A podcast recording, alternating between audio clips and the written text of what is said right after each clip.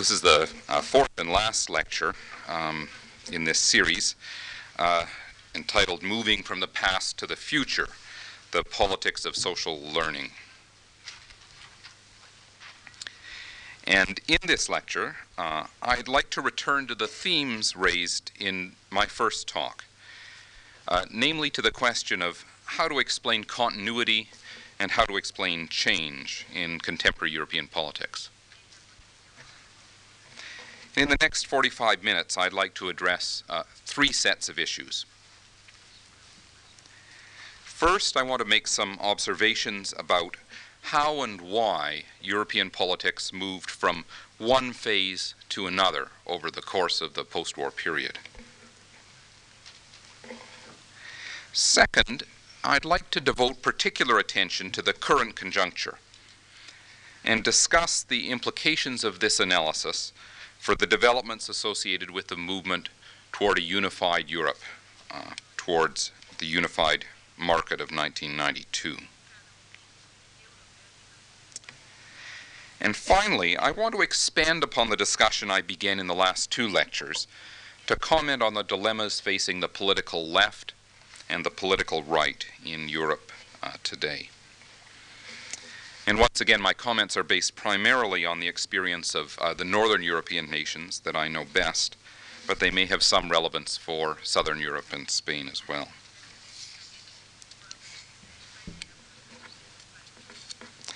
So, as I argued last week, I think it would be an error to see European politics since the Second World War as a seamless whole there have been dramatic changes over the past 45 years in the complexion of uh, European politics. Changes in the bases of political association, in the issues paramount in the collective consciousness, and in the fundamental ways in which the distribution of resources is organized. To take only one example, the very meaning of the term Europe, if you think about it, is different today than it was half a century ago. When one says Europe, whether it be uh, here or in the United States, one thinks of something quite different, I think, than one thought uh, even in the 1950s.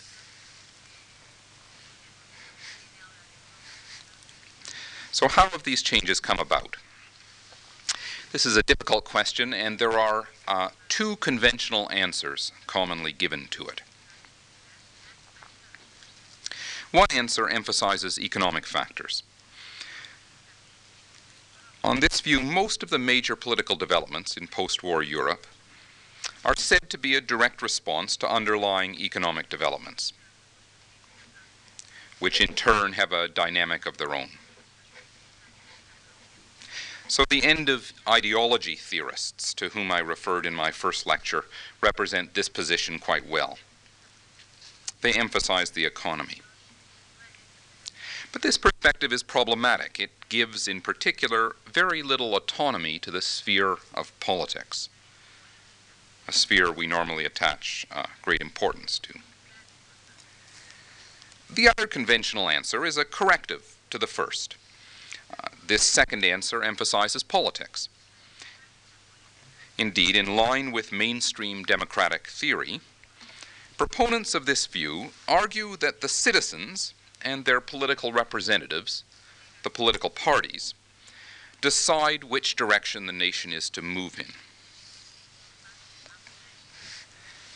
Hence, changes in policy are said to be the result of governance by a particular political party or the result of compromises among the spokesmen for specific social interests. And there's a large literature which associates change in policy with change in governing party and I referred in my first talk to uh, this theory of elite bargaining, which lies behind the notion of a post war class compromise. But if you think about it, uh, this is a highly idealistic view. It sees politics as a process whereby people exercise their collective will to control the direction in which the nation moves. And for this reason, the view is also problematic. If the economic view uh, attributes too little autonomy to the sphere of politics, This political view also seems to go too far in the other direction. I think it can exaggerate the degree to which politics is really a deliberate process under the control of the citizenry, under the control of political elites. Indeed, it exaggerates the degree to which politics is under the control of anyone. Those elites operate under many constraints, and politics is a sphere in which unintended consequences play a large role. Therefore, to explain the course of continuity and change in European politics, we need an analysis that is located in the middle of these two extremes, one that captures the interplay between the economic on the one hand and the political on the other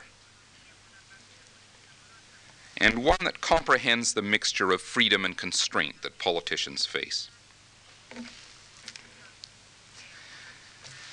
Now, I, I don't have a full blown theory to propose to you, uh, but I have a particular perspective on these events that seems, to me at least, to move in the right direction. And it emphasizes five points. I think these are uh, this is a perspective that could be applied to many kinds of political problems. First, it pays particular attention to the issue of sequence in matters of policy. That is to say, it suggests that the policies adopted by a government at any one time, the policies at any one time, are almost always a response to the consequences of policies that have been adopted in the past. In other words, policy is never made on a tabula rasa. On the contrary, one sort of policy tends to lead to another sort of policy. There's a dynamic to policy making, and there are sequences of considerable importance.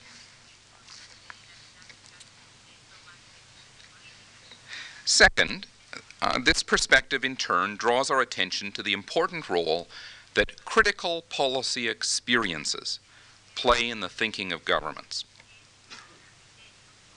In other words, governments and the public at large generally draw a variety of conclusions from their experience with past attempts at policy making.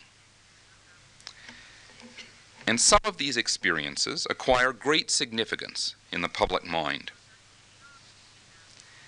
Governments draw lessons from them that then affect the course of subsequent policies and the design of subsequent policies. Now, these critical policy experiences may be instances of great success with a policy, or they may be instances when an important policy fails. And indeed, I'm inclined to think that failure is etched more deeply into the public mind than success. But this remains an open question. Third, this perspective emphasizes the impact of unintended consequences in politics. In other words, it's often the unintended or unanticipated consequences of a past policy that leaves the greatest impression on the minds of policymakers and the public. And correspondingly, it's the unintended consequences of past policy that often have the most impact, the most important impact on the nature of subsequent events and later policies.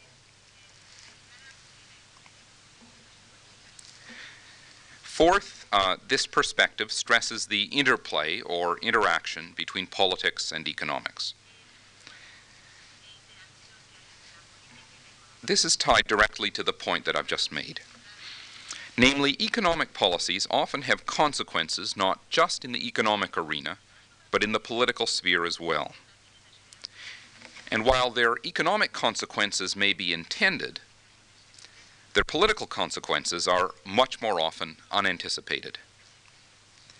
Hence, at the center of the dynamic pushing the course of events forward in Europe, as elsewhere, central to this dynamic is this interplay between economics and politics. And finally, to to conclude this little um, uh, exegesis into minor theory, uh, the perspective that I adopt emphasizes the role of three key elements in politics institutions, interests, and ideas. The political world changes by way of change in each of these three elements. So the institutions to which I refer, in general, are above all else those that regulate relations between the state and civil society. The interests of concern to me are the interests of the crucial social groups that make up the polity. These too can change over time. And the ideas of importance here are those that make up what we might call the universe of political discourse. The universe of political discourse. There is such a universe in any nation. It's a web of collective concepts and associations based on the interpretation of past collective experiences. And it constitutes the language in which political questions are discussed in any nation at any one point in time. To give you an example, if you mention the word uh, planning in France, it carries one set of connotations, whereas you mention the word planning in the United States, it carries an entirely different set of connotations. And that's because the very word, although it's the same, is interpreted within a different universe of political discourse across the two nations. And that universe of discourse is in turn generated by a different trajectory of past historical events. So, to understand change, it seems to me we have to notice the evolution in each of these three spheres of political life. Well, let me turn to the European experience since the war. Needless to say, I don't have time to apply the perspective completely to the full course of events since the war. However, I thought I might make a few observations about how each stage of post war politics has been connected to the stage that preceded it, in order to illustrate at least the general approach. Those of you who were at my first lecture will recall that I divided the course of post war politics into five periods. I mentioned them very briefly. A period of Reconstruction, running from 1945 to 1958. A period of affluence, between 1958 and 1968. A period uh, that I associated with the Romantic Revolt, from 1968 to 1974 followed by a period of disillusionment running from 1974 to 1986.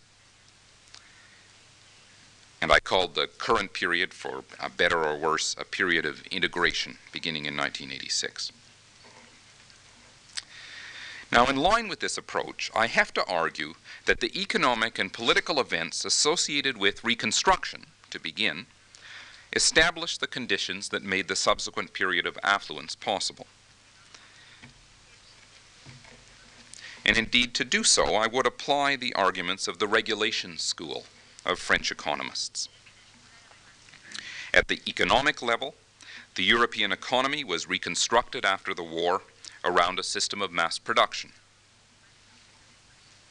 At the political level, policy making was reconstructed in large measure along lines that mandated state involvement in a mixed economy through measures of Keynesianism or economic planning.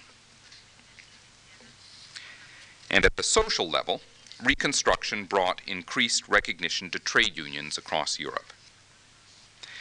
So all of these factors then work together to ensure the equilibrium between economic demand and supply that underpin the age of affluence. So mass production at the economic level, uh, state intervention or Keynesianism at the political level, and uh, the growth of trade unions at the social level. The extension of mass production increased the supply of consumer goods, while the growth of trade unions and collective bargaining ensured both the stable labor conditions necessary for mass production. Mass production requires stable labor conditions, and also the rising wage levels necessary to provide for the consumption of these goods. Limited state intervention to offset macroeconomic fluctuations helped to assure both sides, employers and workers, that this equilibrium, making mass production possible, would be maintained. And the whole thing is described by the regulation economists as Fordism, and many of you will be familiar with it. Uh, for those of you who are not, I refer you to the writings of Alain Lipietz, Robert Boyer, well represented in the uh, most recent issue of the International Journal of Political Economy, which is in the Instituto Library. And indeed, the perspective of this period uh, is wonderfully captured in a, I think, a very great book by Andrew Shonfield called Modern Capitalism. He doesn't write in these terms, but he writes in the early 1960s uh, in a way that uh, displays uh, the beliefs of the period. Well, how then did the age of affluence give way to the era of romantic revolt? The, the age of affluence through the uh, late 50s and early 60s, the romantic revolt from the late 60s into the 70s. And this is an even more interesting question. At the time, the student revolt, symbolized by the events of May 1968, and the surrounding episodes of uh, working class militancy, seemed quite unexpected. But with hindsight, we can see that they're a reflection of the unintended consequences of the events and policies pursued during the age of affluence. If you think about it, on the one hand, the Keynesian policies aimed at securing full employment during the 1960s were highly successful. But as uh, Mikhail Kalecki and others have pointed out, when levels of unemployment are low, the trade unions grow stronger. And so by the end of the 1960s, the working class took advantage of its growing strength a strength that Keynesianism had helped to uh, provide, to become much more militant in the industrial arena. Hence, the very success of the policies behind the age of affluence led to the problems that we find, some of the problems we find in the era of romantic revolt. Full employment brought its own difficulties. On the other hand, the central policies of the age of affluence, oriented to the notion that more is better, inspired a reaction, of course, especially among the young, in favor of small is beautiful. The expansion of technology brought a reaction against the domination of technique. And Europe saw student revolts based on what uh, Ronald Inglehart and others have called post materialist values. Now, the growing wage militancy of the late 1960s and early 1970s, in combination with an increase in the world's money supply, inspired in this case by the Americans, who were attempting to expand social programs at the same time as they fought the Vietnam War, soon generated the most serious levels of inflation that the post-war, post-war world has seen. And then to this, the increase in world commodity prices in 1973 and 1974 added recession. Thus, the events of the next period of disillusionment were also, in large part, a consequence of the policies pursued in Europe and America during the prior period.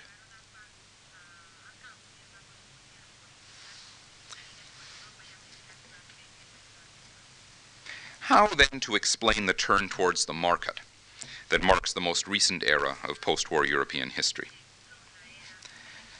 To do so, I think we have to examine the consequences of the neo corporatist experiments adopted to deal with inflation in the 1970s. The economic consequences of those experiments were mixed. In some cases, they reduced the level of inflation, in other cases, they did not. But neo-corporatism also had important and unanticipated political consequences. Neo-corporatist arrangements, that is to say, arrangements whereby uh, politicians bargained with employers and trade unions over the level of wages and prices in particular, suddenly made the distribution of income into a political question, a question high on the political agenda and a variety of distributive issues. Distributive issues that the market had formerly resolved in relative obscurity after all, this is the advantage of the market, if it has one, were now visible in political terms. And these problems were virtually impossible to resolve in many nations, especially where labor organizations were decentralized. Because if you think about it, they involve complex issues of distributive justice.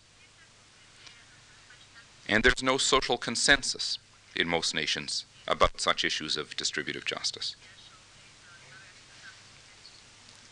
Moreover, neo-corporatist experiments made the responsibility of the government for the performance of the economy very obvious.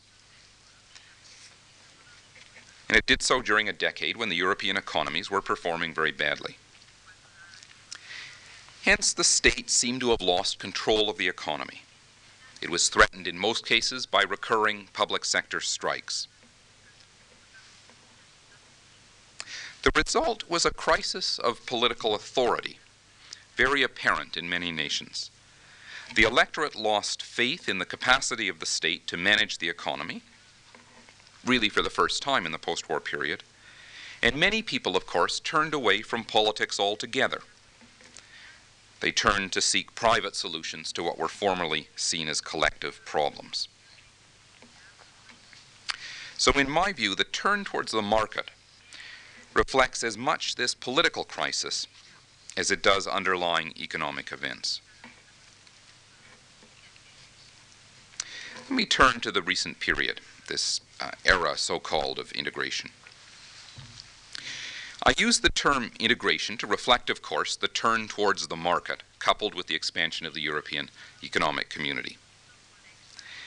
And I think the dominant fact of the current period of European politics, whether we like it or not, seems to be the growing integration of European markets.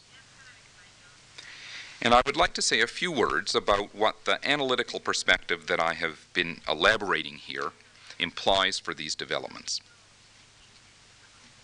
for 1992. First, what is the causal dynamic behind these developments? What inspired the Single European Act of 1986 and the movement towards integration that's taken place since then? At the moment, the literature gives us a conventional answer to this question. By and large, it's a functionalist answer. It says, namely, that initial steps toward integration of the sort that the European community had already undertaken in the 1960s and 70s create spillover effects or problems that can only be resolved by further integration of the sort associated for instance, with 1992. So one kind of integration leads to another. And the same kind of reasoning lies behind the common argument that economic integration will lead to political integration. Now, I think this kind of explanation is wrong for reasons that are maybe too complicated to go into here. It seems to me to turn something that is highly political into a natural, almost organic process.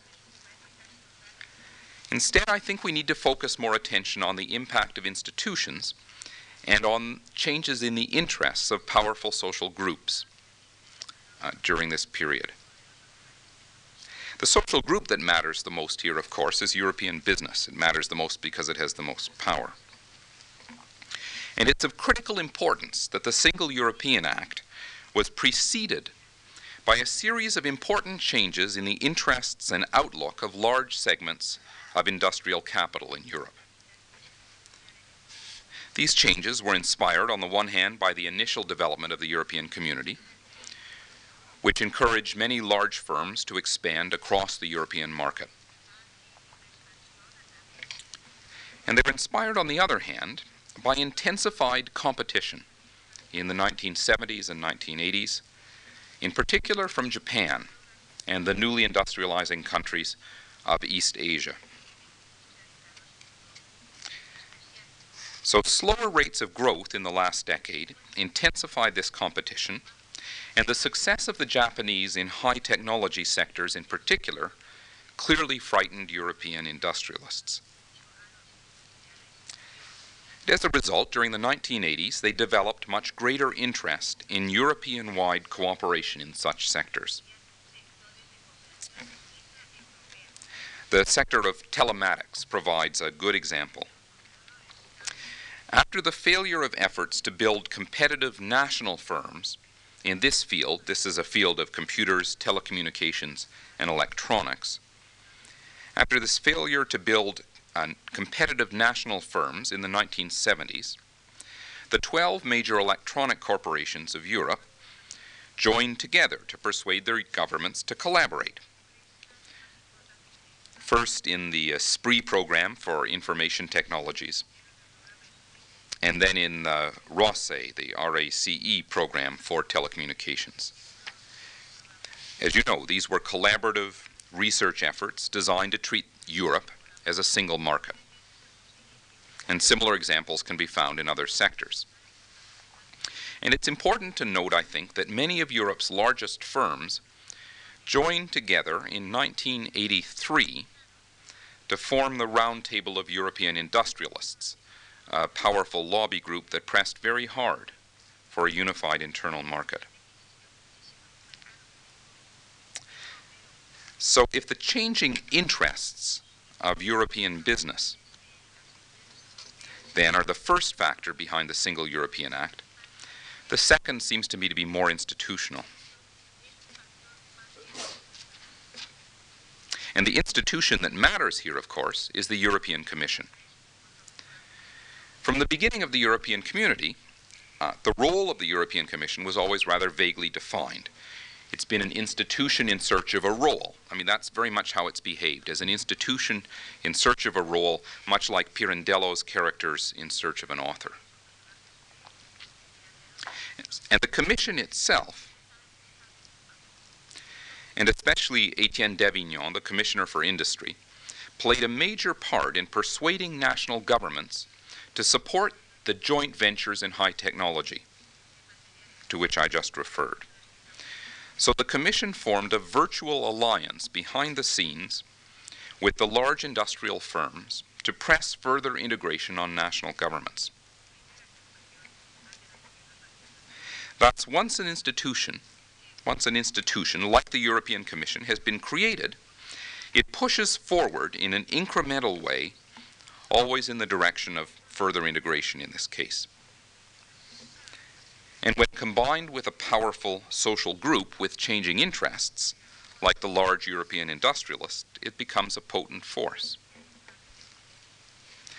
And I think that, that this is a subject that deserves further research. It's a very interesting subject, the sources of the Unified Europe Act, the Single European Act of 1986. But it, but I, that would be my first cut at the problem, and I think there's considerable evidence for that uh, argument.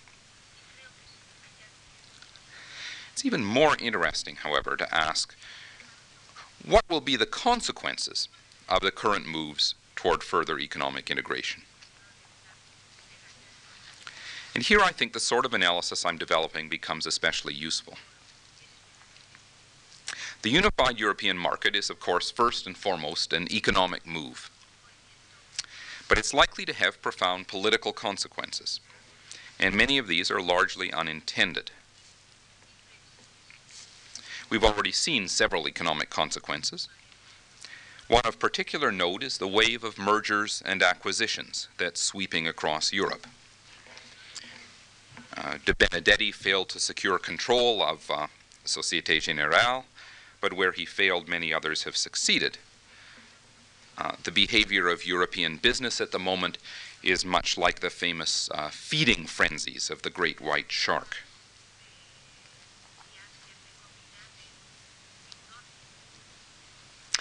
What about the social and political consequences of the unified market? I want to mention uh, three in particular. And I'm speculating here, but I think uh, there's good grounds for such speculation. Perhaps the most important political consequence will be the impact of further, further integration on the autonomy of national governments. On Tuesday, I mentioned the effect of the European monetary system on French economic policy.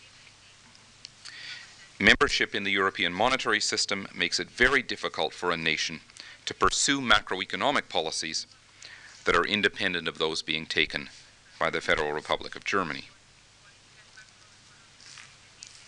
In 1990 and 1992, in two steps, virtually all controls, as you know, on the movement of capital across European borders will also be removed. This has already been agreed. And this will make it even more difficult for a nation to pursue an independent macroeconomic policy. In this situation, expansionary policy, reflation, will probably precipitate rapid speculation against the currency, threatening inflation, and therefore it'll be very unattractive. And, and impossible if you have to maintain uh, your currency within a narrow band in the European monetary system. Deflationary policy, the alternative, will with high interest rates, will attract large inflows of capital. And that in turn will undercut deflation by expanding the money supply. One can do a certain amount about that, but not, but it depends on the uh, level of the flows. Hence, even if Europe does not move towards a single bank or a single currency, and it seems unlikely they're going to do that uh, in the near future, the free flow of capital alone, already agreed, will undercut the independence of national policy. As a result, I would expect the European nations to turn increasingly away from macroeconomic management and toward the use of microeconomic measures to stimulate the economy in the coming years. This is already happening, of course, but it's likely to continue. But even an independent microeconomic or industrial policy will be difficult to pursue because the European Commission is placing greater and greater restrictions, as we know, on the use of national subsidies and quota arrangements.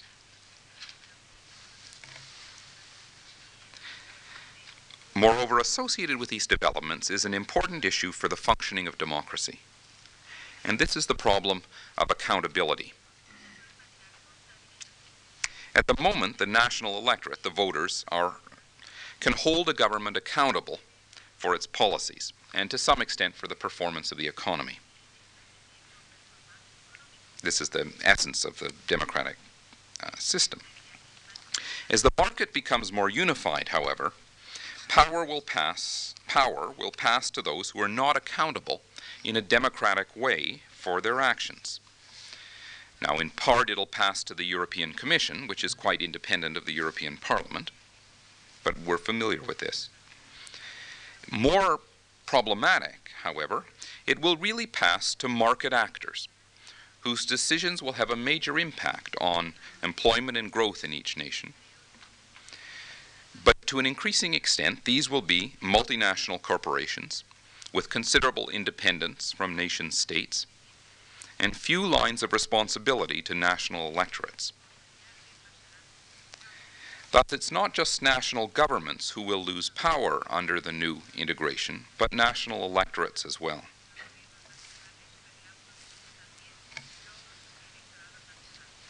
Second, there's one other development associated with the unified market uh, about which people rarely speak, but which is of enormous importance.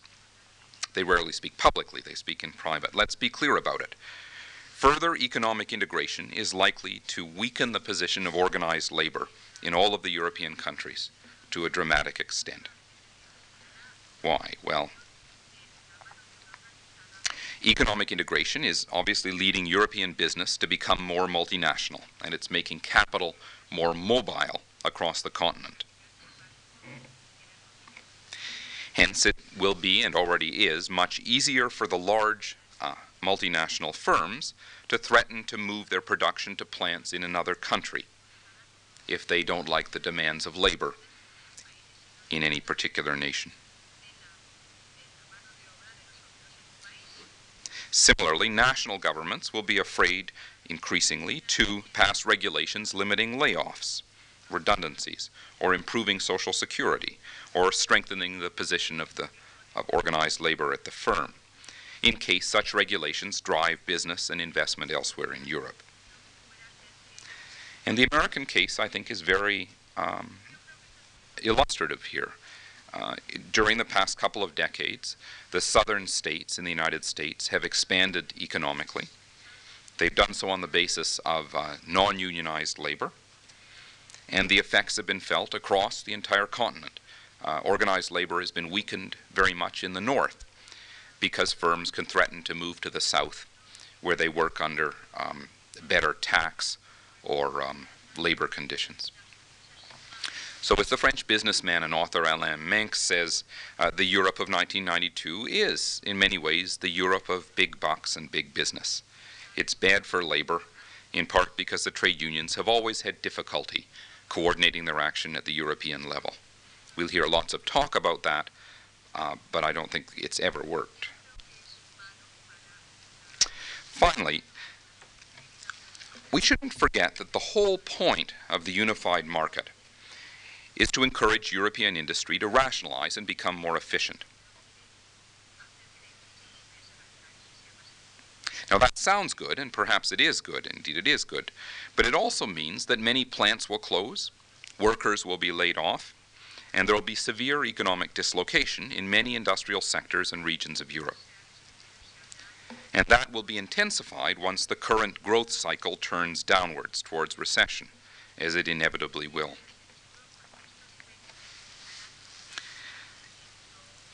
And the result then is likely to be a severe political backlash against European unification and against the market as well. As several people have pointed out, the current enthusiasm for 1992 in Europe is highly superficial. It's fueled by the enthusiasm of business and of the media, and indeed by the current climate of economic growth. I doubt that the average person on Gran Via cares very deeply about the issue. And as Patrice Higonnet pointed out uh, in an earlier comment, the political stability of post war Europe has always hidden a great deal of underlying alienation among those groups who have not shared so fully in its benefits.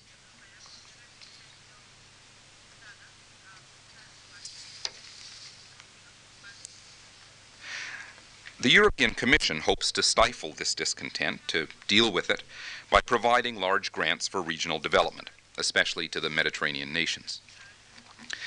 But these add up to no more than 0.1% uh, of the European domestic product, and money has rarely been a solution for discontent of this sort once it acquires a political voice. So the question is can such discontent find a political voice? And where will it be found? At the moment, those who oppose the common market are located on the margins of the political system. We're all aware of the electoral gains that the Greens and that the far right have recently made in West Germany, in Berlin and Frankfurt. And I think it's interesting and disturbing to note that although one of these parties is on the left and the other is on the extreme right, what they both have in common is intense opposition to the European Economic Community, as well as the NATO alliance. So we can also expect opposition to the unified market to be especially strong among small businessmen, who have often indeed been a source of support for the right, squeezed out by the multinationals. Hence, opposition to 1992 could be a vehicle for the revival of the far right and left in Europe. I think at the very least we're likely to see a nationalist backlash develop when the current economic cycle turns downwards. Well, by way of conclusion, let me ask what the implications of these developments are for the position of the mainstream left, political left, and the mainstream political right in Europe today. The conservative or Christian democratic parties and the social democratic parties of Europe. Uh, the social democratic parties are already in somewhat bad shape. This may seem paradoxical in Spain, of course, where the socialists have virtual hegemony in the political system, but of course they are behaving more like a conservative party than conventional socialists. And this is true of most socialist parties governing in Europe today, as in France and even to some extent in Scandinavia. Social democratic parties have traditionally depended on two institutional pillars the trade union movement, which has provided important organizational and electoral support,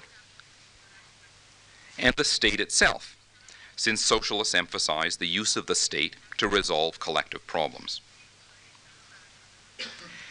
Hence, they are likely to be quite hard hit by further economic integration. Economic integration weakens both of these pillars, at least as I've argued. The trade unions will suffer in the face of a widening market, and the independent power of national states to make policy is likely to be eroded. The best the socialists can hope for, I think, is a political backlash against the market and this may improve their electoral popularity. But it will not necessarily provide policies with which to sustain that popularity. Economic integration is very hard to reverse, precisely because business reorganizes in order to accommodate to it and therefore acquires strong interests in protecting integration. At best, we might expect the socialists to respond uh, with uh, to, the, the, to respond to the decentralization that is implicit in an expansion of the market with new decentralization proposals of their own. Perhaps extending to a new interest in uh, workers' control, perhaps, perhaps some strengthening of the union's role in a newly decentralized welfare state. What about the conservative parties of Europe? They've had better fortune in recent years, but the expansion of the market seems to promise problems for them too. After all, most of the conservative parties of Europe were not actually built around the values of business. On the contrary, their legacy, their ideological legacy, is either relatively aristocratic, stressing a certain social paternalism, if you like, or Christian democratic, which contains a strong emphasis on collective values, social Catholicism, and the like. Hence, the unbridled reign of the market exposes a number of contradictions in conservative programs. Many conservative governments have already been embarrassed by the greed implicit in uh, scandals about insider trading and financial speculation. And the traditional values of family solidarity, self sacrifice for the community, and patriotism on which conservative parties have long relied, are threatened by the modernization program and by the internationalis internationalism of 1992. Even more significant, the conservative parties of Europe have always been uneasy coalitions, coalitions between business interests on the one hand and the peasant or agrarian sector on the other. Until now, these parties have been able to maintain this coalition of support, of support for the EEC, the European community in particular, by linking the European community to a common agricultural policy that consumes almost 80% of the community budget.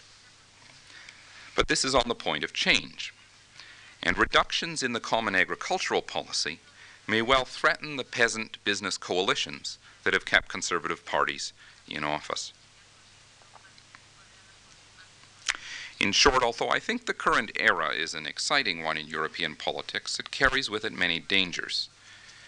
And I think we can best see these by examining the way in which economic developments give rise to unintended political consequences. There are going to be economic losers as well as winners in the game currently being played out across Europe, and within a short space of time, they'll be seeking a political voice. Two possibilities could render this scenario less bleak. In one case, if the economic benefits of integration are as substantial as some contend, and higher rates of growth carry on for a long period of time, well, economic growth is a tide that lifts all boats. It could reduce the social conflict that would otherwise follow from the extension of the market. In the other case, the mainstream parties of left and right may begin to reevaluate their enthusiasm for the market and pull back from it to some extent. After all, even Mrs. Thatcher recently discovered environmentalism. However, as I've noted, economic developments of this sort are hard to reverse, After a short while, the economic and political costs of terminating them become even greater than those associated with their continuance. So I'm not a prophet. Um, I've sort of crawled rather far out on this shaky limb here. Uh, I'm just a student of politics, but I hope that the observations that I've made uh, today and in the other three lectures will provide you with food for thought, at least, as you contemplate uh, explaining continuity and change in European politics. Thank you.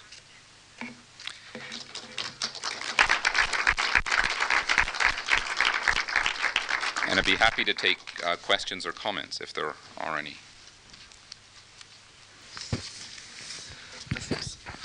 How can you um, explain the fact that uh, France, being such a centralized country and to put it this way, so proud of itself, was the the the country that uh, pushed. Uh, mm-hmm. I mean, for so further integration. Uh-huh. Well, uh,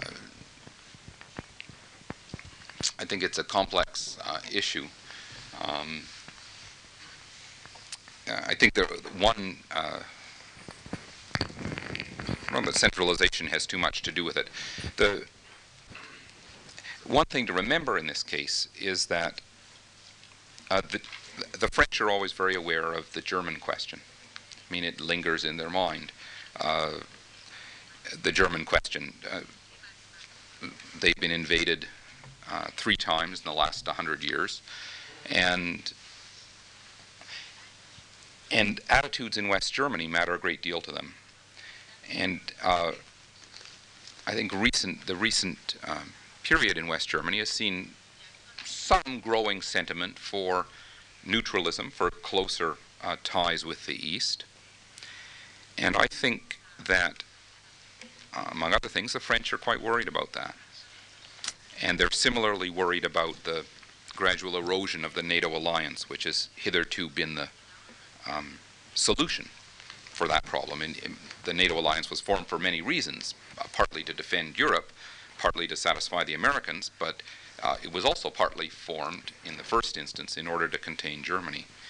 And I think that, among other things, the French see uh, the European community and indeed its uh, success as uh, one of their uh, principal strategies for continuing to deal with this problem. Now, it's obviously not the only factor, like everyone else. I, I mean, French business, if you think about it, French business was um, pursued perhaps more forcefully than the business of virtually any other nation, the strategy of national champions in the 60s and 70s. Um, de Gaulle really believed President de Gaulle really believed that France, French firms could win on world markets if they became large enough. And because the uh, ambition and effort was so great, the failure was even more spectacular in France. And hence, I think that um, uh, French economists, industrial planners, um, have been some to turn most quickly away from uh, that uh, experience. That was, I think, one of the critical, these kind of critical policy experiences that uh, I think have such importance. Turn away from that towards something else, and the something else is the is the market. So I mean that would be the beginning of my own explanation. Okay, well, thank you very much.